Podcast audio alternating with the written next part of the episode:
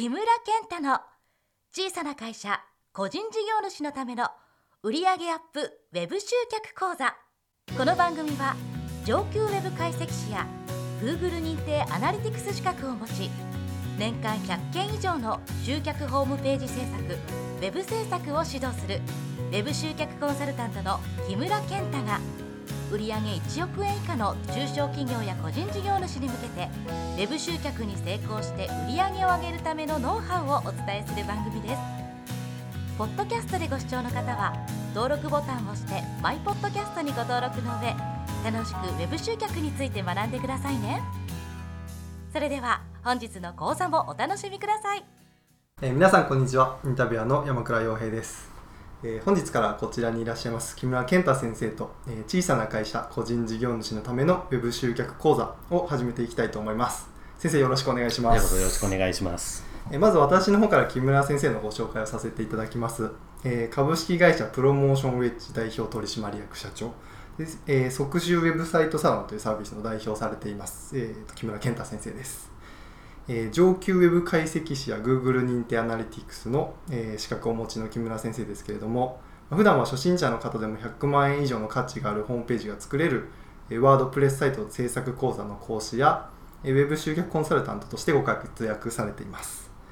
特にこのホームページ制作講座はですね大変人気の講座で毎回満席になってキャンセル待ちの状態です。で、えー、日本最大級のセミナーサイトストリートアカデミーでも100件以上の高評価のレビューをもらっているという実績をお持ちの木村先生ですえー、それでは木村先生の方からですね自己紹介をお願いいたします。はい、あ皆さんはじめましてどうも木村健太と申します。えー、今ご紹介いただいたようにあの即習ウェブサイトサロンというサービスをやっております。はい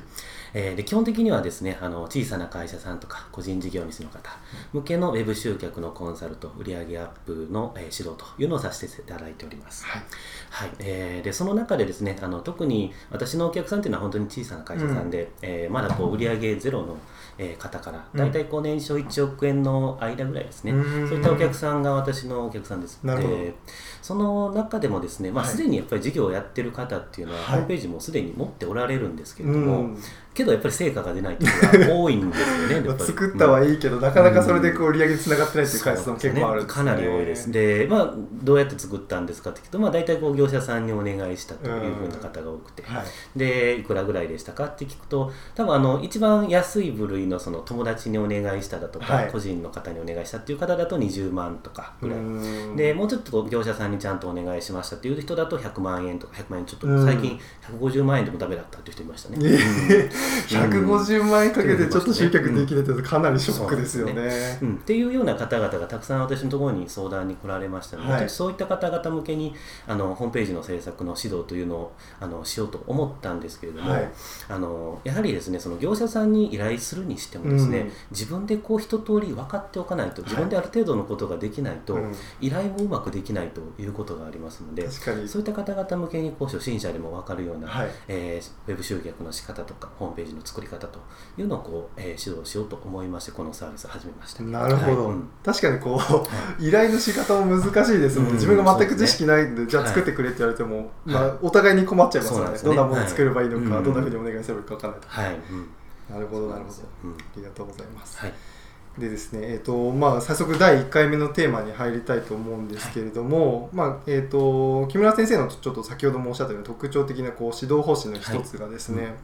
まあ、小さな会社や個人事業主は、うん、まあ、ホームページは自分で作れるべきだってことですね、はい、というものなんですけれども、まあ、こう業者に依頼せずご自身で作れる、はい、自分で作る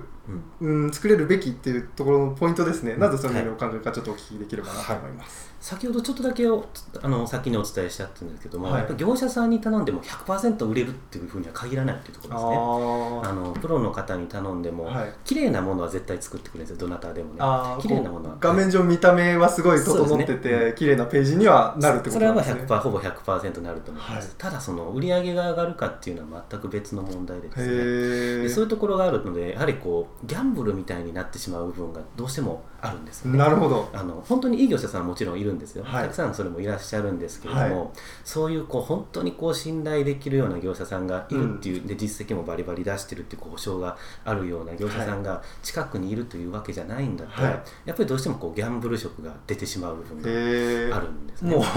じゃあ誰に依頼するか当たりか外れかみたいなのうん。かけるしかないぐらいうのまくいくこともあればうまくいかないこともあるっていうような状態になっちゃうのでへそれはやっぱりこうその私の特にお客さんであるこのこれから事業を始めますっていう方だったりだとか、本当にこう小さな会社さうん。んにとってはこう100万円とかいうお金をこう無駄にしたらねいやー。とてもこう辛い話なので。そうですよね。うなんよ。確かに。っていうのがまず一番大きなところですね。なるほどなるほど、うんじゃあこういわゆる業者さんにお願いして綺麗なページを作ってもらえることと売り上げが上がるホームページの作り方っていうのは全く別物になっているってことなんですね。そうですね。なるほど。なるほど、うん特にあのこ小さなあの商品のことっていうのを一番しっかりと分かってる人がホームページの内容っていうのは考えるべきなんですけれども、あの特にこう安い業者さんになればなるほど、はい。そういったところのこのヒアリングとか打ち合わせがあの、まあ、ちょ適当なところでこう終わってしまうようなねところが増えてくるのでなるほど。そうすると結局なんていうかあの当たり外れが出るホームページになりやすいですよね。あー。うん。やっぱりちゃんとこう自分が何を売ってうんどういうふうにこう事業を育てていきたいかみたいなところまでこうしっかりヒアリングして作ってくれればいいんだけど、ね。うん。なかなかそうじゃない業者さんもいらっしゃるということなんですね。うん。でしまあ、自分もその特に事業を始めたたての方とかホームページのことを全く考えたことない方はやっぱうまく伝えられない人も、ねうん。多いので、まあ、両者ともやっぱ問題があると思うんですけど。なるほど。うんじゃあそれをもう解消する上でもやはりこう一番、まあ、手っ取り早いというかうん。結果が出るのはうん自分でこう作って、うん。かつこう集客もそこからしていくっていうようなポイントになるんですね。うんって。いうのを一度はやはり体験しておくべきですね。なるほどなるほど。うんまうん、全くやったことない状態とねやっぱり依頼もうまくいかないですしその,、ねうん。あのホームページできてきたものがいいか悪いかも判断つかないと思いますし、で見積もり出されてもこの料金が本当に最適かどうか、ね、どれぐらい手間かかるかっていうのも自分でやってないと全然わからない確かに。うん。なんかこう、ホームページ作ってもらう時の制作費用ってちょっとよくわかんないですね。ね。確かに僕からしてみたら、うんあなんでこれこんな,、なんかデザイン料いくらみたいなこんなかかってるんだろうみたいきっとそうだと思います。はい。うん。なるほどなるほど、うん。なんかこうすごくこう、まあ、じゃあホームページを自分で作ろうって、まあ僕みたいなこう初心者というかあんまりこう詳しくない、うんあのものがですねやろうと思うとすごくハードルが高いような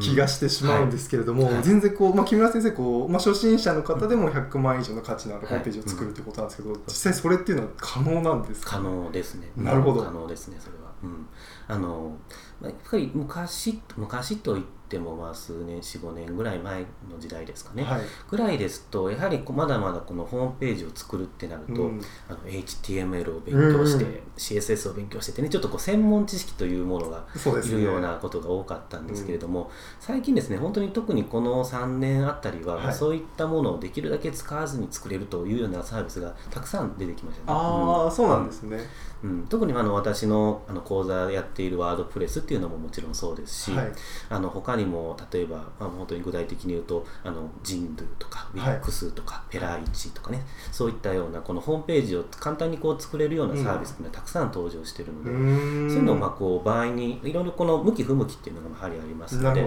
いろんなこのパターンによってこう使い分けていけば特に専門知識を持たなくても初心者の方でもウェブ集客はできますね。ああなるほど、はい。じゃあなんかこう昔みたいに専門知識がなくっても、はいうんちょっとこうパソコンを普段いじってるようなところがあれば、はい。それでもだけでもちょっとこう、まあ、直感的に作れるようなサービスがそうですね。どんどん増えてきてるってことなんですね。はい、実際私の講座に来られてるお客さんっていうのははい。本当にこう、結構幅広いんですけれども、うん。一番この人はパソコンできなかったなっていうのは、まあ、74歳の女性の方なんですけれどもへ あの、まあ、ダブルクリックってこうでしたっけみたいなレベルだったんですよね、はい。まあ、一応私の講座にはダブルクリックはできてくださいって書いていたんですけど その注意事項に。ねけど、まあ、そういう方もまあどうしても来られることがあるんですよ、はでですけどそういう方でも最終的に講座終わったらホームページ作れるようになってあのあこれでできそうですって納得して変えられてたのでへあのえあのどんな方もその多多分パソコン苦手意識がある方は、はい。なかなか高いハードルね感じてる方多いと思いますけど、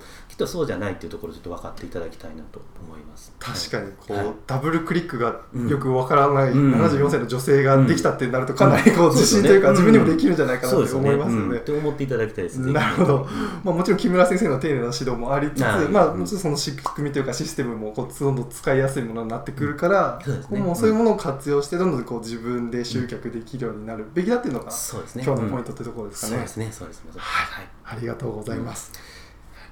あとそうですね、あとちょっともう一点だけちょっと追加でお伝えしておくとですね、はい。あのホームページやっぱり自分で作るってな作れるとですね、うん。あのどんどんこうテストをしていけるっていうのが一番大きいですね。テスト？うん、あの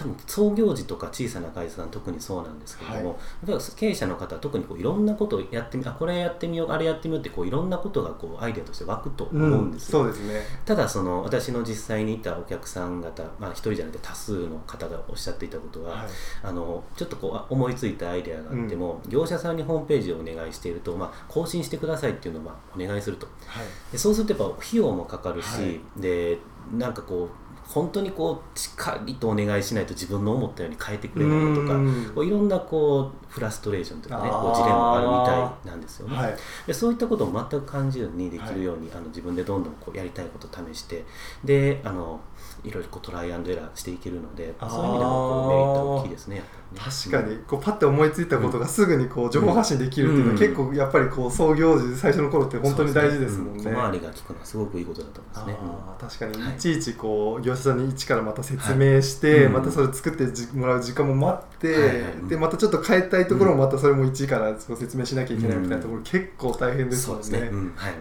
それが全くこう自分でできることによってこうパッとはいストレスなく続けられるってことなんですね。はいそうです。なるほどありがとうございます。